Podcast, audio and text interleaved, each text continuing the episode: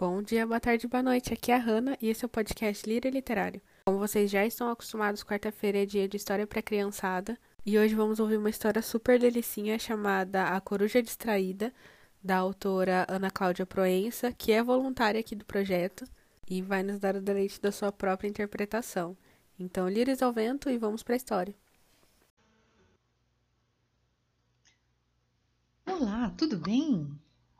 Meu nome é Ana Cláudia Proença e eu vou ler um conto é, escrito por mim, cujo título é A Coruja Distraída. Vamos lá, espero que você goste.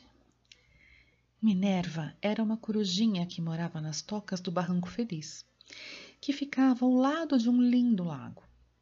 Ela adorava morar naquele paraíso pois tinha tudo que amava, principalmente amigos queridos. Mas Minerva tinha um pequeno problema. Era muito distraída.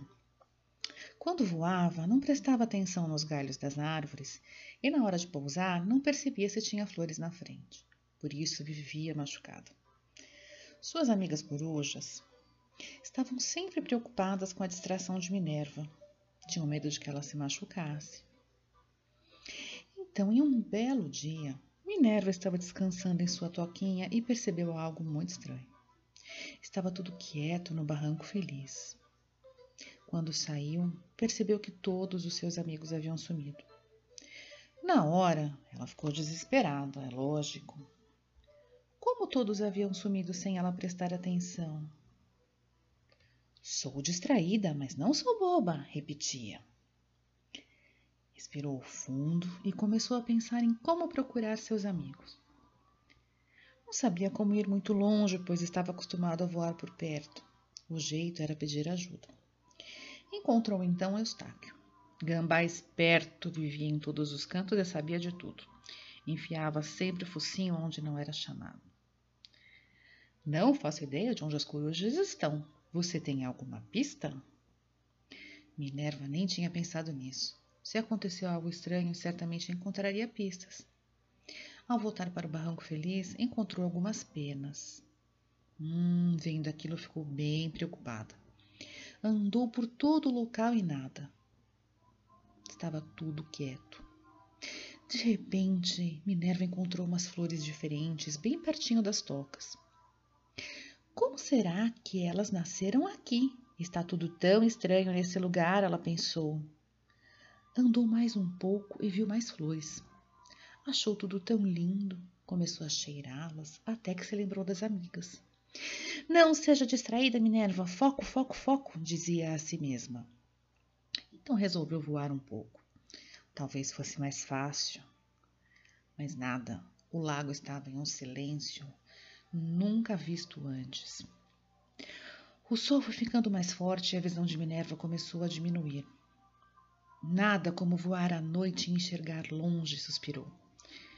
Mas, mesmo com a visão fraca, voou um pouquinho e começou a ouvir um barulhinho. Seguiu direto para a origem do som e ficou de boca aberta quando viu a cena.